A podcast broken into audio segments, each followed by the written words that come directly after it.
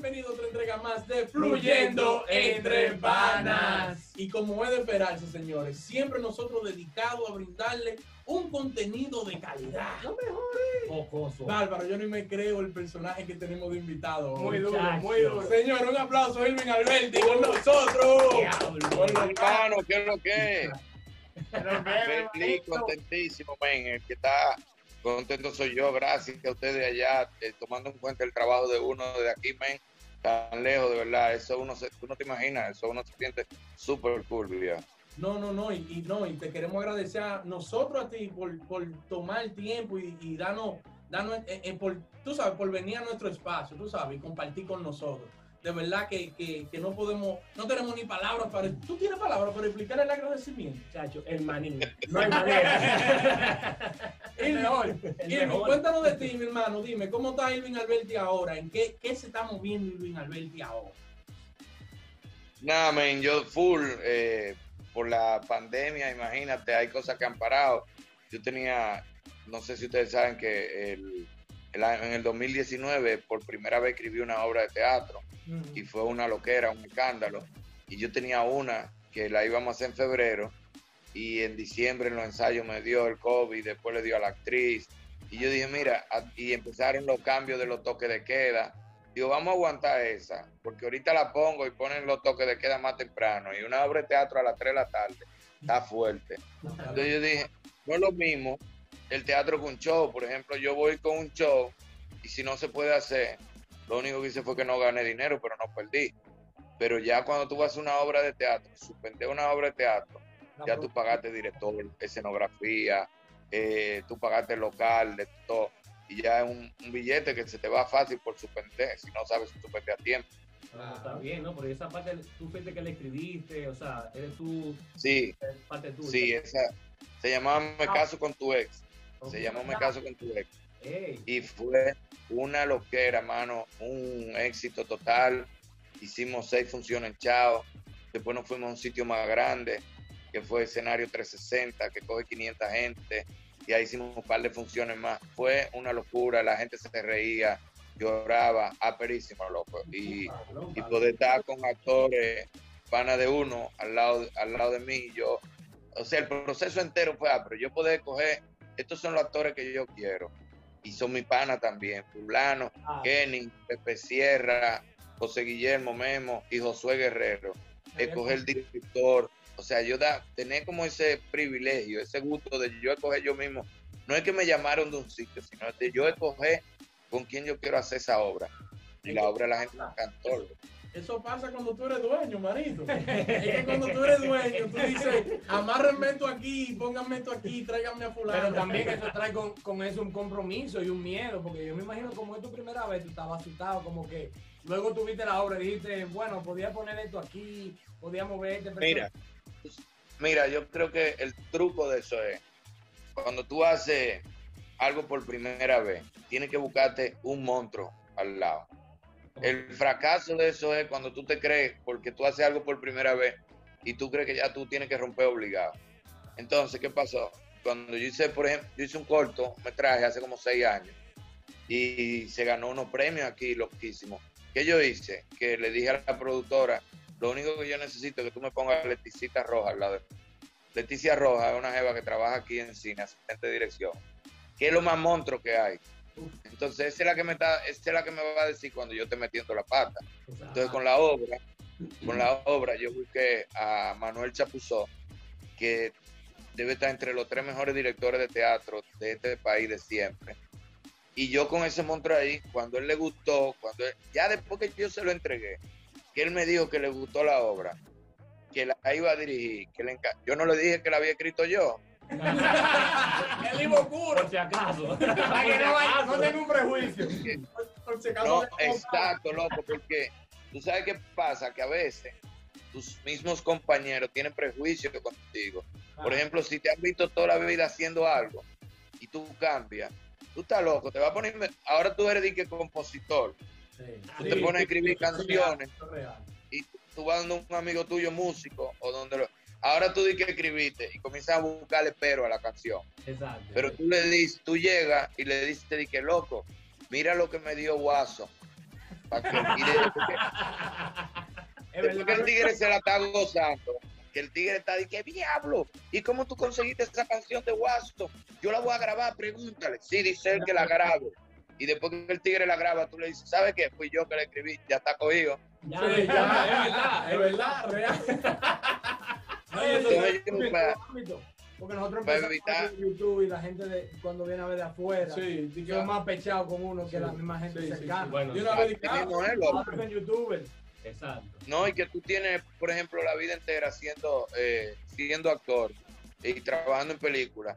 Y cuando tú escribes un libreto, los directores que han trabajado contigo y que te adoran como actor, como, como, como escritor y como director, te cuestionan de que, ¿y de dónde tú sabes? Pero ellos no se acuerdan que ellos empezaron, hicieron una vez también, la primera vez. Exactamente, exactamente. Ellos borran. Entonces, como a mí me pasó una vez que yo le mandé una obra a un director y le puso todos los peros del mundo, loco, y yo me lo encontraba perísima. Y yo dije, ah, no te apures. Entonces, a Chapuzó le mandé la obra y le dije, Chapu, mira, compré estos derechos de esta obra, está loquísima, chequéala. Y el tipo me llamó y me dijo, me encantó, está muy ápera, está, está viva, me, se me aguaron los ojos, tiene mucho mensaje, está comiquísima. Digo, bueno, loco, pues ahí tengo un gancho, pues fui yo que le dije. Eso fui yo. Esa la escribí yo. para que Oye, sepa, ¿cómo, manín? Y cuando él me dijo que le iba a dirigir, ya después que él empezó a dirigir, ya yo la solté, porque también mis compañeros no me pueden ver después de que, que, ah, no, que yo soy el que sé, porque yo fui que le escribí, que esto es así que va. No, ya yo de ahí me quité y se le entregué al director, toma, tú eres el que sabe. Exacto, O sea, es como que, haga su trabajo, su función. exacto, es como que cuando tú vas a hacer algo por primera vez, tienes que buscarte un monstruo que esté al lado de ti Claro. y tú déjame, dejarte llevar. déjame preguntarte, ¿en qué, ¿en qué tú te motivas? Vamos a suponer, porque eso, una obra, no es como voy a escribir una canción. Tú sabes, Sí. me- me- la música, escribir un libro. eh, ya lo sabes. Entonces, ¿de dónde llega la musa? ¿En qué tú haces?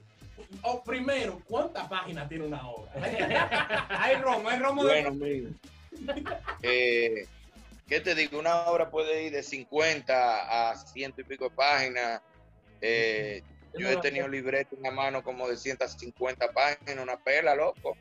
Eso es un viaje en teatro. Y, ¿qué te digo? Bueno, en la, en la entrevista de, de Jorge Charhu, que ustedes lo mencionaron, yo se lo dije, a mí me llama mucho la atención los los- los prejuicios y me encanta escribir en base a eso.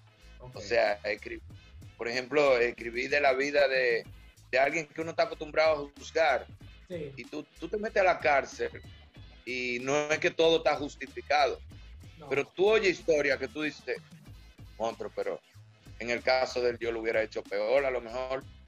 Entonces a mí me gusta ese tipo de cosas, y de eso se trataba. Me caso con tu ex, de cinco amigos, cinco dañados, pero lo último de los muñequitos. pero dañadísimo. Uno jalaba más que el diablo, el otro vivía metido en cabaret con la prostituta, el otro se había met- después de haber robado y vendido droga, se había hecho sacerdote. Otro, eh, otro era una loca, pero que en el colegio no era loca, era varoncito. Y de repente ay, ay, ay, y era, ya tú sabes, cinco loquísimos. Y de repente esos tigres comienzan a soltar su historia, por qué son así cada uno. Y la gente cambiaba y switchaba y empezaba a dar gritos y a llorar, loco. Entonces, eso a mí me gusta escribir en base a eso. Mucha gente sale del país, coge de un ejemplo para Europa, y tú lo ves que allá son otra persona. Porque aquí en Santo Domingo, un prejuicio en todos lados. Yo tengo un cuento así, pero no, cuidado. pero no me cuidado. meto en detalle. Ey, ey, ey.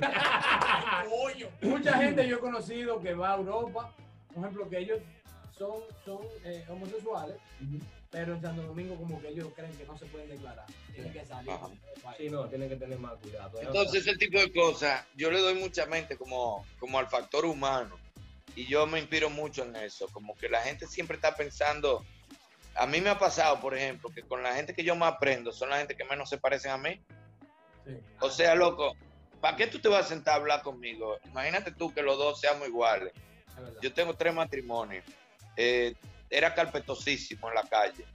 Pero tú te sientas a hablar con un tipo, con un, con un dañado, con tu, un tipo que ha estado preso, que vendía droga, que la dejó y ahora está tranquilo, está quitado. Te- y lo que tú aprendes de ese jevo, loco, te enseña a cuidarte, a cuidar a tus hijos, a, a que él tiene su, a que él no tiene la culpa, que eso vino a lo mejor del papá y lo del papá vino a lo mejor del papá de él. O sea, todo el mundo tiene su historia y eso a mí me, me rompe, loco. Yo estoy escribiendo, yo le, no sé si se lo llegué a decir a yo estoy escribiendo una película y es de, una, es de un cuerno, ¿Cómo? pero al final la gente va a salir feliz con la pareja que pega cuerno. Que dos potenciales duros, tres potenciales duros. Ey, ¡Ey! ¡Con actor del diablo! Yo en el pecho de... No, pero Irving, eso que, Internacional. eso que tú estabas diciendo es una realidad. Si tú supieras que a mí los consejos más, como que lo más importante que me han dado, han sido gente que primero me lo han dado con otra intención, pero yo, lo, yo, yo tomé el mensaje, no el mensajero, ¿tú entiendes? Por ejemplo, un tipo Claro. dañado, que era un mujeriego de la calle, que todos los días vivía, me dijo un día, oye, ¿tú te quieres de esa tipa? Trátala a ella como si fuera tu hija, como, como tú quisieras que trataran a tu hija. Y así tú te la vas a dar. La intención de él era que yo la- le, le vendiera sueño así, me la diera y salpara. Pero yo cogí el mensaje como que, coño, en verdad, como yo quisiera que tratara a mi hija. Claro, loco, ¿Tú me entiendes? claro. Ey, Y es lo que tú dices, y te lo dio un jevo loquísimo, súper mujeriego, súper... A mí me dijeron una vez, eso que tú dijiste es básico. No busque, no le, no le mire la pinta al mensajero. Oye el mensaje, loco. Claro. sí. Lamentablemente hay gente, uno lo ve, hay pastores que tú ves la vida de ellos y tú dices, qué fuerte está ese jevo. O esa pastora, qué fuerte está. Esa tipa, y todo eso cuarto. Eso no es legal, esa tipa... Pero la tipa tiene un don de la palabra, mano. Y tú perdiendo tiempo viendo en lo que ella está montada, en si es verdad o si es mentira, lo que ella está diciendo. Pero la tipa tiene un don de la palabra, que lo que te está diciendo en mensaje te sirve para la vida entera. Real. Y tú lo que estás cuestionándole su vida, no te importa. Chequea el mensaje que te está dando. Hay otra gente que tiene una vida excelente, perfecta, pero no tienen labia.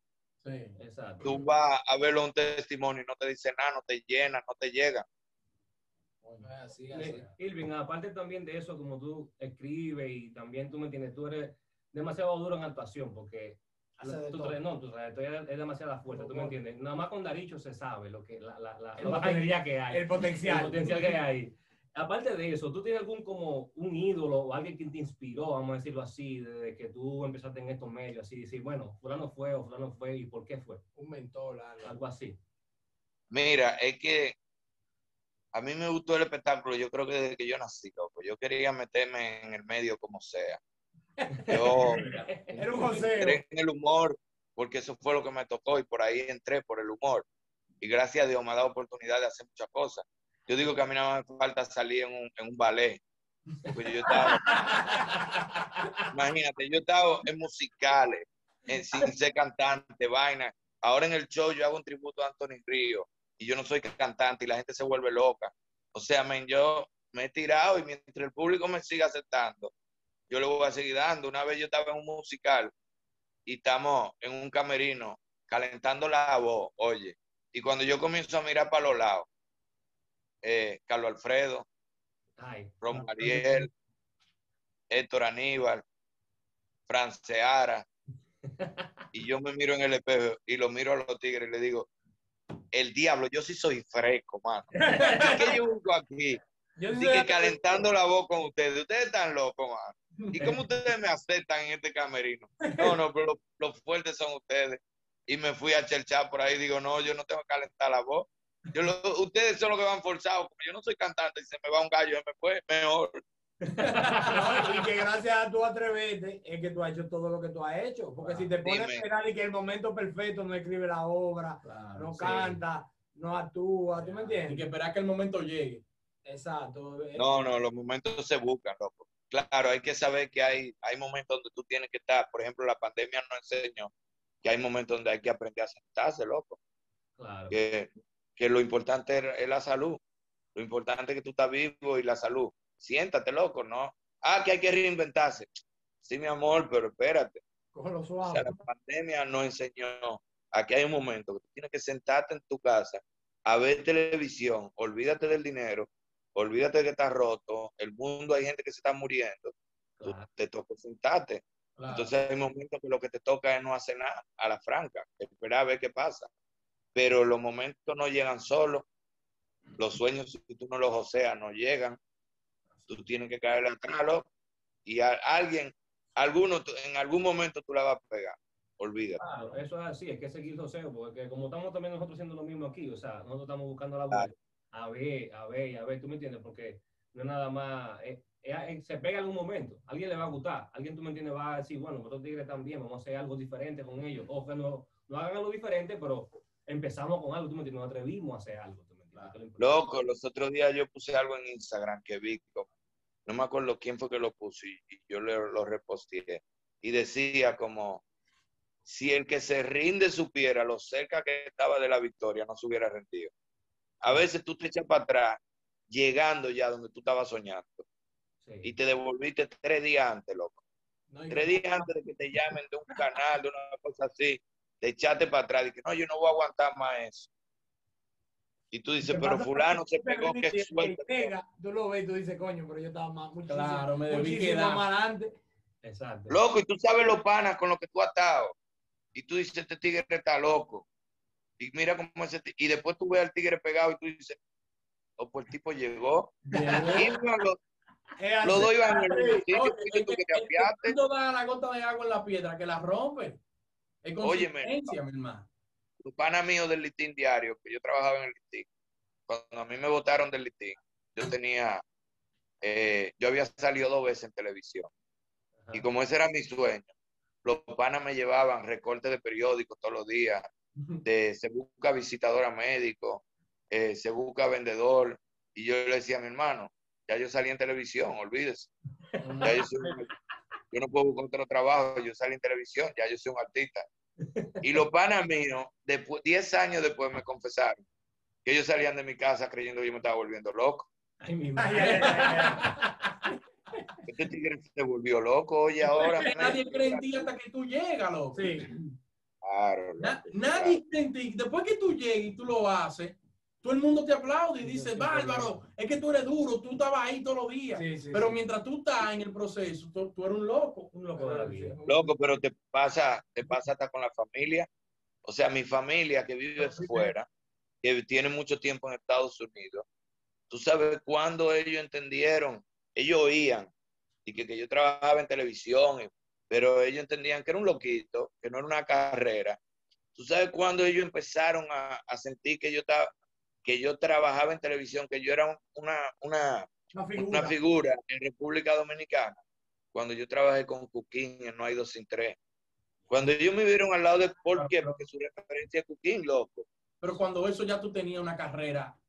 Sí, pero para ellos era un loquito que está en televisión. Su- referencia es Cuquín. Su referencia es Cuquín y esa gente. Exacto. Entonces, cuando ellos me ven al lado de Cuquín, dicen, pero mira el Vincito, loco. Pero el Vincito está al lado de... Pues el Vincito la pegó, está al lado de Cuquín. Oye, 10 años trabajando ya. Pero ven acá, Elvin. eh, corrígeme si yo estoy mal. Tú cuando, cuando hiciste el, el show con Cooking, que yo me recuerdo de eso, tú tenías ya años haciendo perdones la hora, ¿no? Claro, men. No, Pero es lo que te digo. Y eso, oye, Pero es yo lo que te digo. Y yo no me perdía perdones la No, ella empezó también con Hochi, que se fue atrás todavía. Exacto, con Hochi en la radio. Pero lo que te digo es que mi familia, los que vivían fuera, entendían como que, yo, men, como que yo salí, como que yo soy el loco de la familia, que mientras todo el mundo está trabajando, mientras todo el mundo está trabajando, yo estoy inventando, a ustedes seguro le van a decir, mi hermano, pero ten esa chercha, la vida no todo es una chercha, y, y alguien te, y alguien te va a cuestionar, y tú crees que tú te vas a pegar, y tú le vas, ¿y por qué no? loco? ¿Y por qué no? Exacto. O sea, más dime, no me digas por qué sí, No sé. no me digas cuál es la razón de por qué yo pegamos. Dime cuál es la razón de por qué yo no lo puedo lograr. Exactamente. Claro. Sí, sí. Tú eres loco. Tú sabes la gente que ha salido loco de paisito más chiquito que este 20 veces y está en Hollywood Sí. rompiendo. Y los y los puertorriqueños es un país muy pequeño. Y mira por dónde van. Full loco. Y, y este jevo, este actor, el venezolano Edgar Ramírez, rompiendo en Hollywood. También, Tú Hollywood. sabes la cantidad de gente que ese tigre se encontró en el camino que le dijo, un venezolano en Hollywood, Ahora, ¿qué pasa, amor? ¿Qué. ¿Qué pasa? Ponte a trabajar. Es verdad. Ya lo que la gente fresca La gente también. que ponte a trabajar, pero Eso es. mi hermano. Exacto, loco. Eso es. Que, que la gente no cree. Ahora, después que tú la pegas, comienza la gente, loco, lo mismo que te la pusieron en China Todo el mundo y que te, y que te cuestionaban muchísimo. Hey, tú eres un monstruo, yo lo sabía. Mi hermano, ¿cómo que Claro. usted lo sabía, hablador? A- Sí. Ahora tú lo sabes. Después que estoy ahora aquí metido, la viene para atrás la vaina. Claro, Bien, tío. no sabía nada, tú estás loco. ¿Qué es lo que tú sabías? Tú no sabías nada. Exacto. Coño, Irving, qué bueno de verdad, mi hermano, tenerte aquí con nosotros. Real. Sí, no, no, real, real. Eh, eh, estos, son, estos son como. Yo, yo, yo siento la vibra de, de, de este conversatorio que hemos tenido aquí con Irving, como una, como una enseñanza de vida, hermano. Sí, no, de es que es verdad que verdad. Claro, claro. Es que Irving también, tú me entiendes, es como que, o sea, es sencillo. En la parte que él está hablando normal, tú me entiendes, estamos en un conversatorio normal aquí, hablando sencillamente, mira, estos son los consejos que le puedo dar, porque son consejos que están dando nosotros ahora Y mismo. como ¿tú son me realmente las cosas. Así como es la vuelta ahora No, men, y, y impulso, loco, no te dejes llevar. La, la vida está llena de matasueños, de gente matándote. En el medio, tú estás y, y- y tumbando, no te dejes llevar de eso. Sigue para adelante. Haz lo que a ti, te- loco, pero yo siempre le digo a mis hijos, la vida le está enseñando cada vez más a la gente que hagan lo que les dé la gana, que hagan lo que les guste. Sí, Mira la gente, tú sabes la cantidad de gente que se ha muerto, que estaban eh, haciendo edificios y lo que querían era ser médicos Sí. así y mismo. estudiaron ingeniería por complacer al papá o querían ser artistas a diario. y, muchísimas mujeres que querían ser, qué sé yo, bailarinas, cantantes y cantan aperísimo. Y el papá, la familia, son familias de pop y vaina. No, que tú tienes que estudiar y, y ejercer la carrera y la jeva frustra. Y lo que quería era ser cantante. No, mi hermano, esta vida es para que usted haga lo que usted entienda. No, y que, que cada año uno se va dando cuenta más que no es solamente perseguir el dinero, que ahí no es que está todo, sino lo que te gusta, la pasión tuya, lo que te hace feliz, porque por más dinero que tú hagas, si tú no te gusta lo que tú estás haciendo, Te problema. va a quedar ahí. El truco es eso mismo. ¿Qué tú harías aunque no te pagaran? Yo haría mi trabajo feliz aunque no me paguen. Exacto. Claro, ya uno, uno cobra, porque tú sabes, ya. Claro. Pero, pero es es lo único que yo haría aunque no me paguen. Subirme una tarima, loco, a trabajar, legal. Y antes de yo entrar en la televisión, si yo hubiese podido pagar para que me dieran 10 minutos en un programa, yo lo hubiese pagado. Exacto. Yo, lo- yo, yo, No de gratis, No. no hubiera pagado por eso. yo, Claro. yo porque a nosotros nos dieran 10 minutos en una, en una, en una radio, en un programa. Exacto. Porque yo confío en el potencial de- del No, proyecto. eso va a ¿me llegar, eso va a llegar. Yo confío en No, la pues cuando se tiren, oye, cuando se tiren para el país, los tres juntos, avísenme, pase un que chévere saber. Ay, ay, Ay, ay, ay, ay, ay, ay, ay, ay, ay, No, pues eso viene pronto, eso viene pronto. Yo no sé de esto, eso viene pronto. Claro, no, pronto va. Desde que ustedes se tiren. Está bien. Normal, que. Irving, mira, para nosotros es- ha significado mucho tenerte aquí estos minutos con nosotros. eh, todo el, el conocimiento que tú has compartido con nosotros. Estamos mucho más que agradecidos contigo, mi hermano. Gracias por compartir con nosotros y, y tú sabes que estamos, esta plataforma está a tus órdenes siempre, hermano. Y también, y, Gracias. y también desearte mucho éxito en tu proyecto ahora en Santiago. Y además de eso, eh, decirte que encontrar una figura como tú, a, a tu nivel, que hable de una manera llana, así, y de todos los conocimientos que, que nos ha brindado, eh, no es muy común en estos días. También decirte que no, tal vez no nos presentamos formalmente. Mi nombre es Leín Exacto. Enrique y Adiel. Y nosotros aquí estamos dispuestos siempre para ti, lo que tú No, quieras. no, no, yo Vamos voy a la guerra con Irving. Ya, él, me, él me terminó de ganar, yo me voy a la guerra tu quieres, real. Cuando ustedes vengan para acá, ya tú sabes. Y cuando yo vaya para allá, le tiro. Porque Igual. mi suegro vive allá. No en Tampa, que ustedes están. Sí. Mi suegro vive en Tampa. O sea Ah, que nosotros no, estamos ¿verdad? ya siguiendo para allá y para que hagamos esto mismo en vivo allá. Ay, Dale, ay, sí, ay, de verdad que sí. eso Para sí. nosotros sería un honor, hermano, de verdad que sí. Claro que sí, no, muchísimas gracias, Irving, mi hermano. Y el, el, programa, el, el show que viene, eh, o sea, lo que venga nuevo y lo que venga también, enviando lo que también lo publicamos por aquí y le damos también promoción a todo lo que venga también tuyo por. Gracias, monstruo. Gracias a ustedes, de verdad, loco. Un aplauso para él, mi gente. Ya ustedes saben, mi gente, suscríbanse, compartan y comenten ahí abajo también, denle amor. Muy Vayan bien. y sigan a Elvin a sus redes sociales. Sí, Claro, ¿Cómo es Elvin tus redes? Arroba Irving Alberto. Ya ustedes saben. Normal. Eh, Gracias, hermano.